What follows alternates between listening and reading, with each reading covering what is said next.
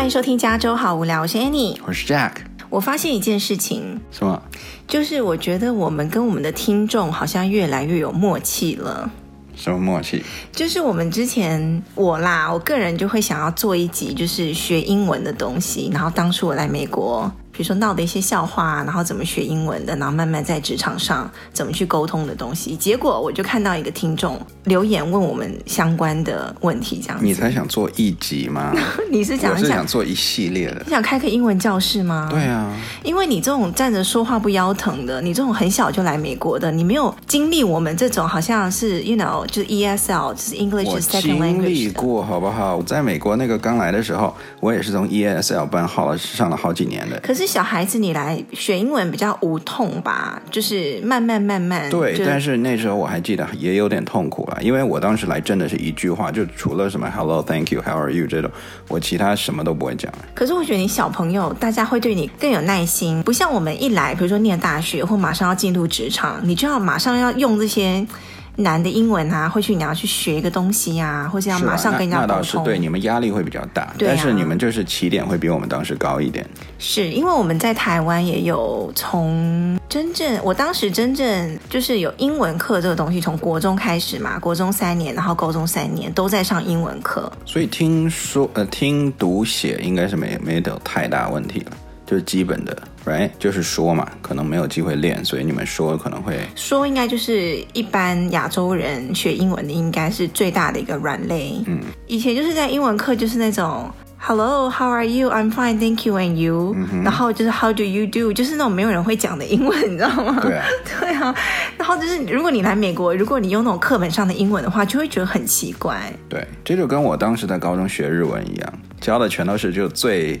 尊尊敬的，对对，最舒稳的。然后你你如果去日本的，就没有人那样讲。对，就一听就是你就是外来的人学我们最不生活化的语言这样子。嗯、就而且你知道一开始来的时候就不免会闹一些笑话。然后我今天要讲，就是我今天印象很深刻的一个笑话，不是我自己闹的，可是是我身边一个女同事，她也是。大家都这么讲。是真的，真的。他刚来美国，讲出来我我看看到底是什么。他来美国的时候，然后他就是他个性是很很活泼的，然后很很会很喜欢跟人家聊天什么什么的，所以他才会闹这个笑话。因为有一天呢，你知道。他待的是小公司，然后他公司都会有那个快递嘛，每天会有快递来送包裹。嗯。然后呢，他有一天就帮一个同事收了一个包裹，然后呢，他就暂时先收，然后放到他的 cube，他的办公室桌那边。然后等到他同事回来之后呢，他就要跟那个同事，呃，等于有一点小邀功，说：“嘿，我帮你拿那个包裹在那边，这样子你去看一下。”然后他就说说了一句话。他说：“Wow, you have a big package。”男的女的？女的对男的说：“我那同女同事。” Wow, OK。那个男的不会傻眼？超级大傻眼。然后那个男的是白人男生嘛，然后他不知道该哭还是该笑，因为他也知道我那个女生朋友是是英文是刚来的这样子，然后他就觉得嗯呃、um, uh, OK，Thank you。然后就 其实你说 thank you 也是没对没错的啦，uh, 但是这个意思就是 package 就是其实就是有一点就是男生的下面的大，uh -huh. 就是 you have a big package，然后就，然后后来那女的当时她不知道为什么这男的会突然这么尴尬，她不知道发生什么事情，后来就是过了一段时间，她突然发现 原来是这个意思。她整个就是 Oh my God！就她当初怎么会这样？就超级超级 embarrassing 的。哇哦！对，就是类似这种笑话。对啊，你这个会超级糗的。可是你一开始来，你怎么会知道呢？你就是有个 package 啊，你 package 很大呀。没错啊，不然你要我讲什么？你懂我意思吗？好吧，这我还真没办法。真的，所以，哎，可是我真的觉得，如果你有类似的笑话，其实是件好事。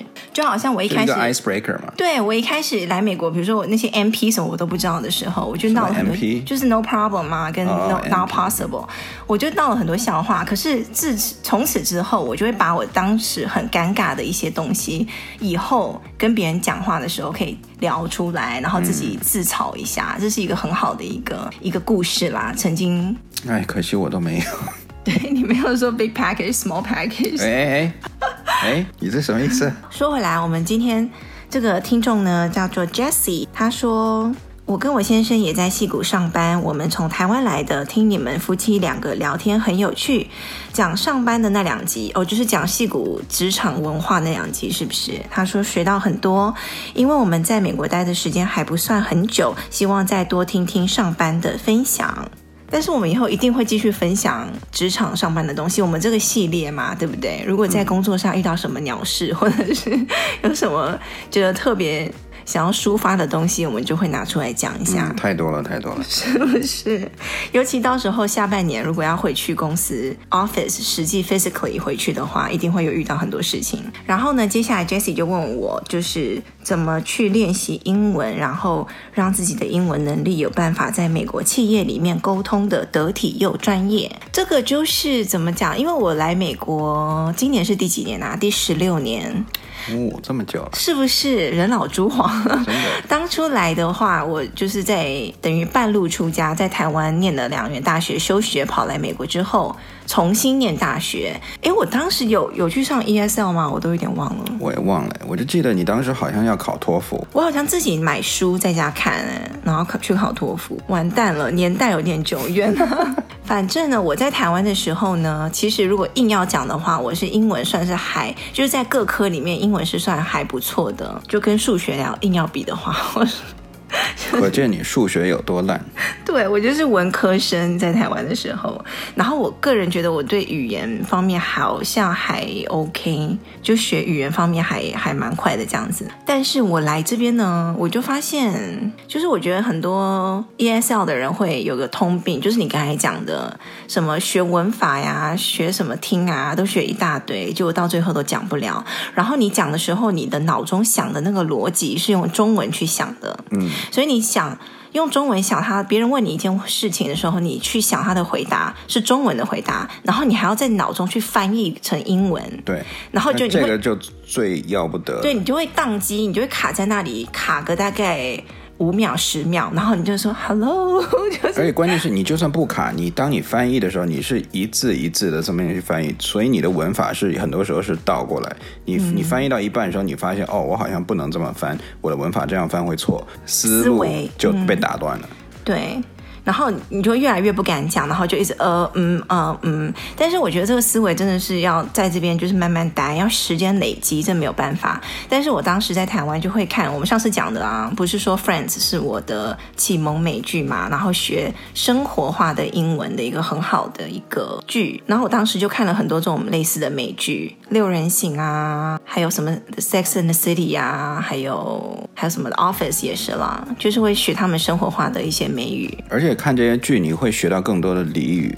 对，因为真正在生活中，人家不会讲教科书那种的，什么文法都非常对的那种讲法。而且我到今时今日，我仍然每天都在学到新的俚语。嗯，尤其是在工作上，你就遇到不同的人，他可能从美国五十个州不知道从哪里来的，然后他们那个州就有他们自己习惯用的一些俚语。你知道我最近学到两句新的俚语是什么吗？什么？第一句就是 “hear from the horse's mouth”，就是从马的嘴巴里听到。你这个我还没听过，但是我。想的，我猜应该是说，就是听原版的，听原原来那个人讲。没错，就是我们在开一个会，然后我们在讨论一件事情，然后在场在会里面的那些人，没有一个人是真正知道这个事情的来龙去脉是什么。比如说，我们要问一个 product 一个 PM 的东西，然后呢，我们就会说，哦，我们要请那一个 PM 来下一次。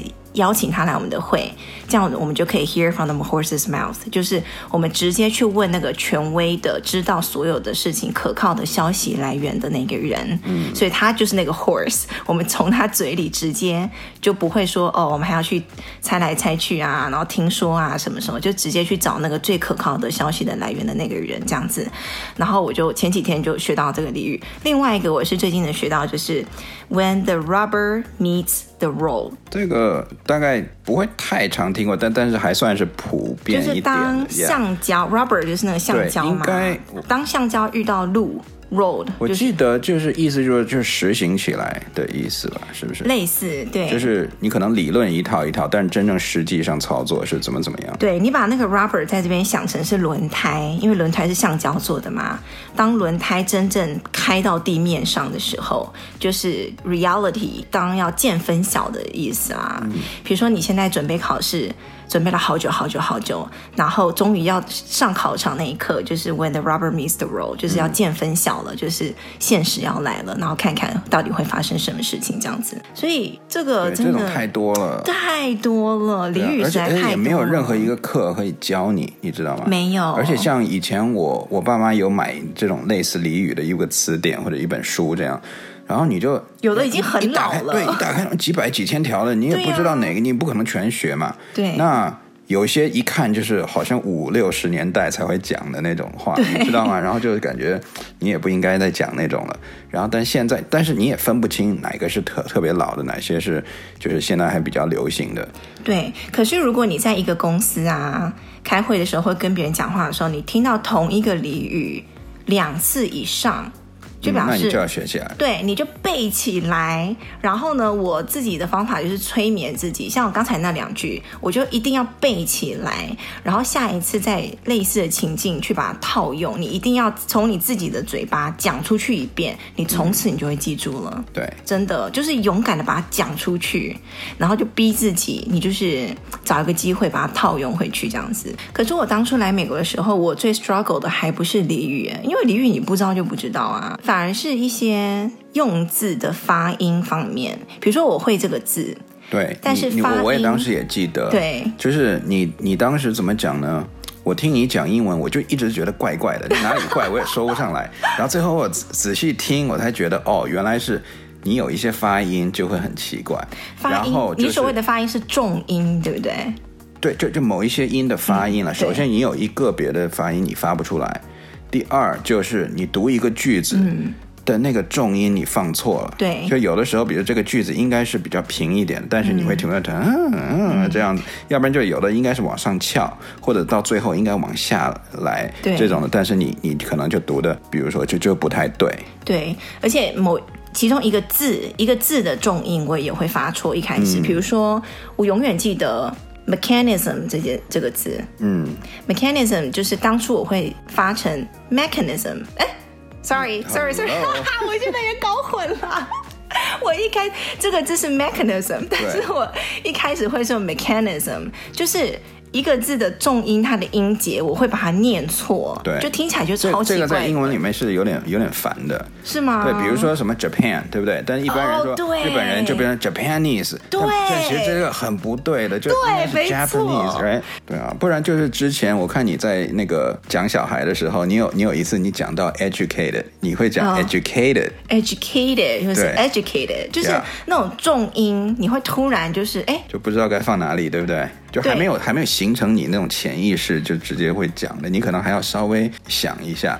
还有什么比较常见的？就是就我我记得你刚来的时候，嗯、你最发不出来就是这个 main 主要的这个 main，你发得出来吗？你现在应该都发不好吧？Main，OK fine，yeah, 好，你现你现在在考我吗？对啊，不是我，我懂你在说什么，因为你就是一开始我听很多台湾人都会念成 man，有 a n e n a i n，然后 a n g，然后就是很多那种，对，比如说 main man plane plan，这个你们好像分不太清楚，你们都会念成 man man plan。Plan 这样。对，就是很比较发的不细致，就，没有非常非常的清楚。像刚才你说的飞机，我一开始可能就说 plane 或 plan plan，就是 plan，你们比较 add add in，所以对。plan 就是或是你也搞不清楚到底怎么念，所以你大概发出一个音这样子，嗯，但其实。很多那种你要听起来你英文很好，就是在这个细节的地方。对，就是 plane，就是要感觉要很，就是怎么讲，可能发音要稍微夸张一点。像我现在讲话，我有时候就有点会想去学老美，他们讲话很夸张，他们那个发音会很夸张。比如说 great，对不对？嗯、他们就是 wow that's great，就是你知道他会那个像那个 crazy，他们就说 crazy，就是那种就是会发音发的很夸张，就是、更字正。腔圆一点，对不对？对，每个就每个细节都放大，每个发每个字的那个发音都把它放得很大，然后该长你就故意把它拉长，然后该短什么 at 什么 er，你就把它拉，就变得很短。嗯，你可能听起来就会稍微好像比较偏美式一点。对对，好像我我发现很多台湾人他不太会发 er，因为你你们本来就不发那个 er 的音嘛，就是就在你们讲中文的时候，你们也不讲 er 的音。哦，所以儿化音。对，所以你到你要发卷舌的那种。对，没错。所以所以经常我听，如果台湾人叫我的名字，他不会说 Jack，他会说 Jack。是吗？杰对，有吗？因为他他会说杰克，所以他会 Jack。哦，几鸡而不是指。对，哦、有吗？这个我觉得。那比如说 dress，他会说 dress。Java，他会说 Java。那这个就是要要苦练，我觉得，或者是你多讲几次可能就好了。可是我觉得发音是小事哎，因为发音你就算重，比如说我刚才讲的重音不对，或者是你你你的细节没有把握好，但是你放在一整个句子里面，你大概还是可以听懂他在讲什么。但是呢，我刚来的时候，或者是我以前在台湾学英文的时候，我觉得最难最难的东西，我不知道是我个人还是有听众也是跟我一样，我觉得学英文最难的地方就是。他那个最基本的分男女，就是 he、she、her、him 什么那种，你知道吗？然后我常常会讲，对，就是我以前就是要讲，比如说男生要用 he 开头，对不对？然后我常常就用 she 开头，然后就把人家老外搞得乱七八糟。就说你到底在讲谁？然后 she 开头，我就说 he 开头。然后好奇怪我学英文的时候没有这个困扰。我不知道是只有我吗？我就觉得你们好烦哦，为什么要分男女？然后我就学得好辛苦，就是每一次我要讲话一开头，我要叙述一个人的时候，我就要想说哦，he、she，然后 her、him，然后什么 hers、his，什么你知道吗？就是。我觉得这个还好哎，对我来讲难的是什么时候再该加 s，或者或者是过去是什么，比如把 come 变成 came。哦，那个没有 he 或者 him。哦，那个对我们来讲那是文法的问题。但是你一开始要用 he 还是 she，我每次都会常常把人家老外搞疯，就想说你到底在讲谁呀？什么东西呀？好 奇怪，OK。对，我现在我偶尔我还是会突然就哎就转不过来呀。就觉得这是对啊，可能以前被 traumatized 的。但其实我们今天不是要 要开一个什么英文教室啦，就是稍微就是回忆一下我们当时学英文的时候最难的，然后一些痛点啦。然后进到职场之后呢，我也经历过一开始就是话很少，然后不太讲话了，有点害羞的那种阶段。然后之前我不是也在 podcast 里面分享过，就是我开会的时候就是那种。坐在最后面，然后就是就不要看到我，不要看到我，不要看到我，就越来越渺小，越来越渺小。然后比如说有没有问题，然后就永远不会举手那一种。之后就被老板盯啊，就说你太安静了，你需要多发言一点。就是美国职场比较鼓励这种。多沟通、多发言的人嘛，然后从此之后，我就逼自己去某个会之前，一定要先准备好要问什么问题，这样子。我觉得万事开头难，就是你第一次去开会的时候，然后第一次要问问题的时候，第一次要讲话的时候。是最难的。你一旦开始，你可能第一次讲了一句话，第二次讲第二句话，第三次话之后就会好了，头过身就过。然后我的感悟是，我之前开会也是非常安静，包括其实我现在开会也比较安静了。我觉得就是华人的感觉都是说，我如果要发言，我一定要有东西讲得出东西来，对，对不对？没错。但是你我我后来我听那些人，就很多真正在发言的人，我发现他们其实很多人讲不出来太多东西，没错。或者是他讲十句话，可能只有。有三句是有用的，没错，其他七句都是在那边 either 给自己就是包装一下，不然就是打马虎眼了，或者讲一些那种废话，我都不知道他到底要讲那个干嘛。可是你知道，他就是因为他常常发言，所以他就会更会给人家留下印象。嗯，就是你是有意见的，你是有 contribution 的，你是有对，常常是有在 think 的人。你在你在心里面你 think 半天，人家不知道你在想什么，人家以为你就是根本就是。也没有什么想法的人啊，对，就超级吃亏的。然后我我我觉得在美国，起码我长大的时候，他们都会教过我们 think out loud，对，就是要想出来，就想出声来。你在想什么，不管你想的对还是不对，你得想出声来。所以我看很多人在会上，他基本上也是在 think out loud，超级的。然后我们都是在那种底下就在那边想，比如说一个人说了 A、嗯、A 说了什么话，我们就会在想说他说的有没有道理，可不可行，right？、嗯嗯、对不对？嗯。然后呢？我们在听 B B 说话哦，觉得嗯，那 B 的观点跟 A 的哪里是一样，哪里不一样，到底谁的好，我们都会在想嘛，对不对？嗯、可是这个时候老美他会，他直接就想出来，就是说，OK，你这么说，你这么说，那你们有没有考虑到这个呢？或者是说让，让让让我先 make sure 一下，你是在说这个，对不对？我的 understanding 有没有对？对你的 understanding 那那边我有可能有一个东西不理解，你能不能再 elaborate 一下之类的？他会 think out loud。然后我们在那边可能就是想说，哎，他刚才说的那个字是什么意思？是是这个意思吗？还是可能是那个意思之类？就是自己想想半天。对。然后最后等你决定要发言的时候，可能人家已经翻篇了，了得再讲下一个话题了。对，我今天刚刚开了一个会，就是这样。有个老美，他发言的时候，他就是常常在每个会议就是很很活跃的人，然后讲很多话的人。可是人家也很喜欢他，即使他常常。发言可能百分之五十是真正有内容，百分之五十就是你刚才讲讲的，就是 think out loud，就是他会说，嗯、So here's what I think. 然后就说，嗯，you know this is only my opinion. 然后就说，嗯，but correct me if I'm wrong. wrong，然后就开始对，然后我就想说你到底要说什么？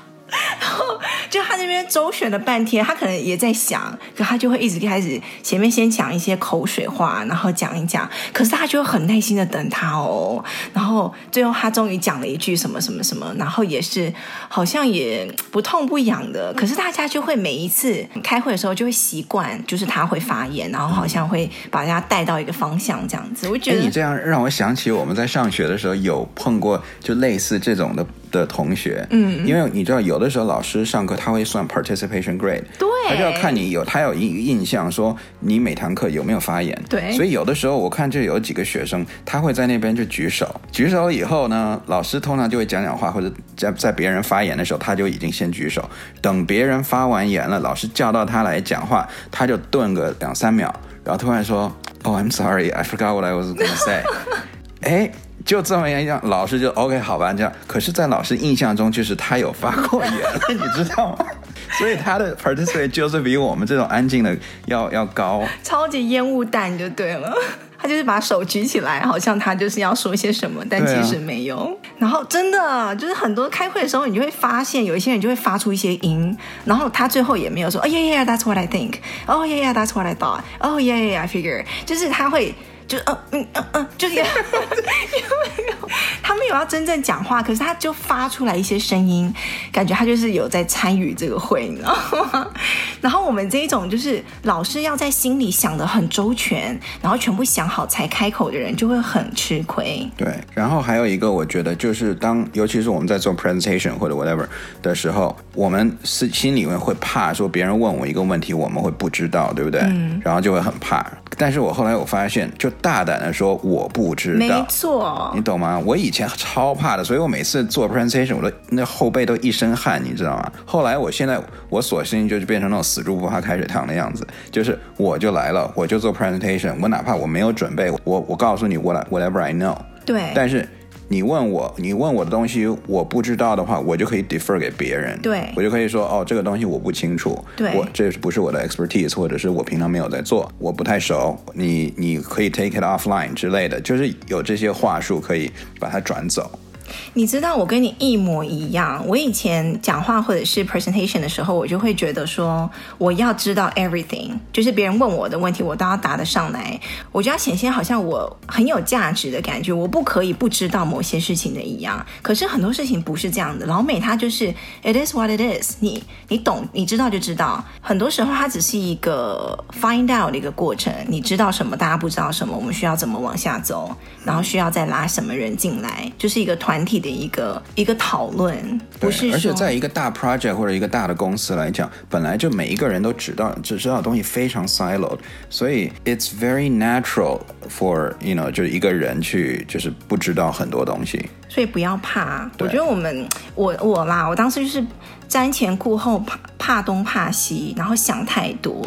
这这在我们华人来讲，不要太 care 别人的眼光，或者别人觉得你的英文怎么样。嗯，就是我我我的英文可能不管我是刚来，还是我已经来了好多年了，我的英文就是这样子。哎，你觉得好那就好，It's OK。反正我把我的东西表达出来了，我一旦表达出来，就是你的责任去想办法来听懂我的话。如果你听不懂，你要来问我。哦，是这个意思。对啊，不要觉得什么都是自己要扛下来这样子。对，因为你你看，像我像我们公司就很多老印嘛，他们就是又带口音，又有什么文法的错误，嗯，然后讲话又有的时候不清不楚的，或者是他们有自己的那种方言的那种讲的方式，就、嗯、讲出来以后，他们很就是正正当当讲出来啊，对，讲出来的有的时候那种口音重到。我们都会在那边就是在猜他到底在讲什么东西，然后私底下可能还问一下说，哎，他他刚才讲的那句话到底什么意思之类的，但是没有人会正就是直面去跟他讲说，嘿，你的英文不太好，我听不懂之类的嘛，right？所以他一旦讲了以后，就变成是我们的责任来 find out。他到底讲了什么？因为他讲的时候很自信，你知道吗？对，你只要有那个自信，对对啊，因为我们之前也讲到说，就是尤其在工作上，老美看的不是你沟通的用字遣词、文法、讲话有多么的完美，他是看你愿不愿意、敢不敢表达，嗯，愿不愿意去沟通。对，而且也看你的就是人际关系，嗯，对，哪怕你说的东西没有那么 technical，可能会有一点错，但是如果你跟他展现出来的是你很很好。工作就是很很 easy to work with，嗯哼，很愿意交流，很愿意打屁啊，说一些那种哈拉的那种话的话。他们会觉得就是很你很 easy going 啊，嗯、对，尤其像我是比较偏 business 面 BD 这，就超级重要的，就是你这个人能不能跟你一起工作，因为很多干货或是什么的 hard skill，你是可以自己去 find out 的，你会自己去学或什么什么的，但是你这个人愿不愿意沟通，好不好沟通，愿不愿意把你的想法就是及时的说出来，这是一个非常重要的一个一个优点，这样子。嗯，所以我觉得这方面虽然你的英文没有我好，但是你做的比我好。你说，就你真正在开，如果我们今天是同一个公司开一个会的话，我觉得你的表现一定会比我好。可是你每次都骂我假笑哎，因为 我就因为你知道，我们开会的时候就很注重气氛，对，就是然后我们讲话的时候就叫很很圆滑的这样子，然后我就会一直这边笑啊，或者是开个玩笑啊。因为我是觉得，因为我知道你是什么样的人啊，你我我在就是你跟我讲讲话，讲完话我看你在那边开会。然后笑的那种天花乱坠，我就觉得哇塞，这还是你吗？可是啊，你知道去工作都要戴上一个面具，很累的，你知不知道？对啊，我看你那样子，我都觉得累，是不是很累？真的。对，就是每个公司的文化跟适合沟通的那种要求是不太一样的啦。对啊，像我们那种 technical 的，就比较 engineering 的话。开的都就是每一个会不太会 chit chat，就是 chit chat 可能就是在等人的时候稍微 chat 一下嘛，嗯，然后 chat 的也都是很 appropriate 的东西，都不会像你们那种很出格的。对我们，哦、要是你在那边笑，人家说笑笑什么？有什么好笑的那种？真的。Anyways，我当初呢，就是从比较很害羞到比较敢讲话，是我觉得有个小技巧，就是你要找一个那个 role model，在公司你去开几个会，你慢慢就会发现哪几个人。他是很会讲话的，很很会 present 的，很会沟通的。然后他讲出来的话呢，大家会觉得嗯，蛮受用、蛮受欢迎的话，你可以就是去把它。为榜样吧，怎么讲？然后他每一次开会怎么开头的，怎么转场的，怎么结束的，你就给他背个一两句，然后下次你就硬套用讲出去，就是去模仿出来。因为我觉得学很多东西一开始都是模仿的。这个我不部分同意了。就一开始，如果你是真的就是很很年轻或者是小白的话，你去找 role model，这是一个非常好的方法。但是如果你已经工作过一两个公司，或者已经几年了，嗯。你还在找 role model，我觉得这就是个问题了。因为像我之前我我工工作好像两三个公司的时候，我也是像你说的，我每进一个公司，我都会就看他们的开会方式是怎么样，我一直找也是一两个 role model 那样。可是后来我发现，我每换一个工作，我都换 role model。然后最后都没有我自己的风格，嗯哼，所以我最后我就发现，那那我就变成我每一个我都是没有 confidence，嗯，因为我在找 role model，我等于就是说认为我自己不行，我要去学他，嗯，我只有以他的方式来沟通，我才会好。这这样的想法，我觉得不可以有太长长久。哦，oh, 我知道你什么意思，然后我也同意。但是我刚才说的那个意思是说，一开始你不敢开口讲话的时候，嗯、对对对，一开始对建立信心的时候，建立你讲话的习惯，就是你你会主动愿意沟通的那个习惯的时候，嗯、不要怕去沟通这个习惯的时候。对，对我估计大概过了两三年，你应该有有自己的风格。对，这个时候就算那个公司它，你你可以去适应他们的风格啦。比如说，有的公司可能拘谨一点。对吧？但这个时候你讲话的方式，你可以拘谨一点，但是你自己还是要有自己的这个风格。嗯，差不多。如果你还有什么比较有时间、有多余的精力的话，你可以考虑一下，每个公司应该都会有 Toastmaster，就是那要怎么讲？就是演讲课。你对演讲课，或者是帮助你当 MC 啊。或者是有那种 Scrum Master 的那种类似 Club 一样的。对，我我没有真正参加过，但我旁听过。但就是他就是每一个 I don't know 一个星期或每两个星期，他就有一个主题，就好像个演讲题目一样。然后每个礼拜会轮到谁谁谁要去准备上去演讲。然后你上去演讲的时候呢，下面就有一些 panel 给你打分，然后给你记哦，你说了几个嗯，你说了几个 you know，你说了几个就是那些赘字，然后最后会跟你讲。一下，然后 review 一下你的演讲的技巧，然后哪一个方面要加强，等等等等。这个就是强迫你，就是感觉去上一个课一样的，嗯，然后去 public speaking。哎，那个像我们这种 engineering，我们很多公司都会有 scrum，就是或者是早上的那种 status check、嗯、这种 meeting，stand up，你们有吗？我们不是每个早上，我们是每个礼拜呀，yeah, 或者或者类似每个礼拜，对啊，也也会有嘛。对，嗯、我觉得那个其实也也算比较好的一个锻炼的一个空间，因为你一开始进去有一个 stand up 的时候，轮到你讲话，你就是正常的，就就那几句话嘛，你就讲你之昨天做了什么，有什么有没有 blocker，今天打算做什么，大概就这几样嘛。那你把这个公式大概说出来以后，以后。如果你有轮流，老板不在，或者你当 Scrum Master 的时候，你就可以问别人的 status，right？像这种就是一个很好的一个基础的。你一开始你让一个人去主持一个大会，这不太可能。哦。但是这个是个很好的一个入门的方式，就你先主持一个四五个人的小会。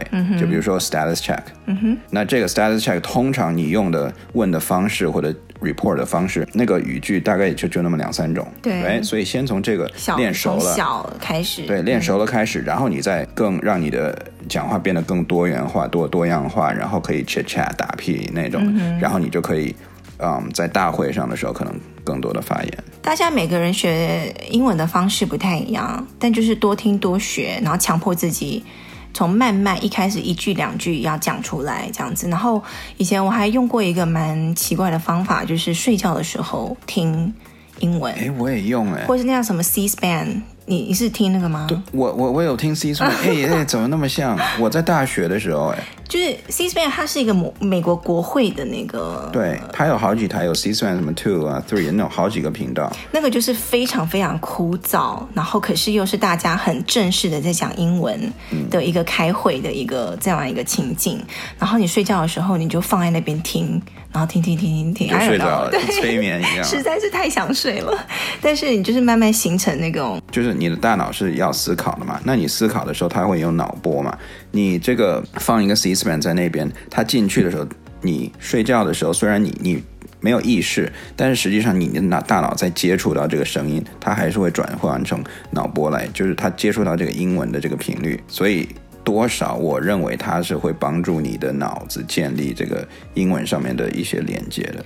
对，我觉得最后就是要用英文的思维去思考东西。对，然后你知道吗？嗯，我每一天晚上听完了以后，我第二天我真的有感觉到我讲英文更顺一点。是哈、哦。对。好，现在大家就是从今天晚上可以试一下。真的，你连续听三晚，我真的保证你就是你会应该会有意识到说你。第四晚或者第五晚的那个讲英文的时候会更顺一点，就是比较不用用中文去思考。第一个想法，比如说人家问你一句话，你第一个想法可能不是中文的回答，而是英文的回答。你就成功了。对对，C-SPAN 就是 C S P A N。对，专门就是转播一些什么国会的发言啊。对，很催眠，所以也很适合。也很适合睡觉听。你就睡觉，就一整晚就把它放在那边，你就睡你的觉这样子。好，今天差不多先聊到这里吧。可是我觉得我还是要讲，就是比如像我们这种已经长大成人之后，出来外国之后，我觉得应该是不太可能会讲到那种很 perfect 的那种完美的英文。所以你就不需要了，抛弃掉，没有没有完美的英文啊。对，你就抛弃掉你觉得你自己英文不好这个东西，你不要去想它，你不要一直觉得我英文不好，我英文不好，我英文不好，我不敢，我不敢。你就先不要把有这种想法在你的脑袋里，然后再慢慢慢慢去去多听多学，然后一定要逼自己去讲一次两次，第一次、第二次一定是蛮可怕的，但是之后就顺了。Trust me，真的是这样子的。OK，好，我们今天就先到这里喽。欢迎大家跟我们留言，加入我们啊、呃，脸书的粉砖，或者是在每一集的节目介绍里面都有个链接，专门点进去就是给大家留言的地方。如果喜欢我们的节目的话呢，在 Apple Podcast 上面呢，五星好评给它按下去，就是对我们最大的鼓励。我们就下一次再见喽，拜拜，拜拜。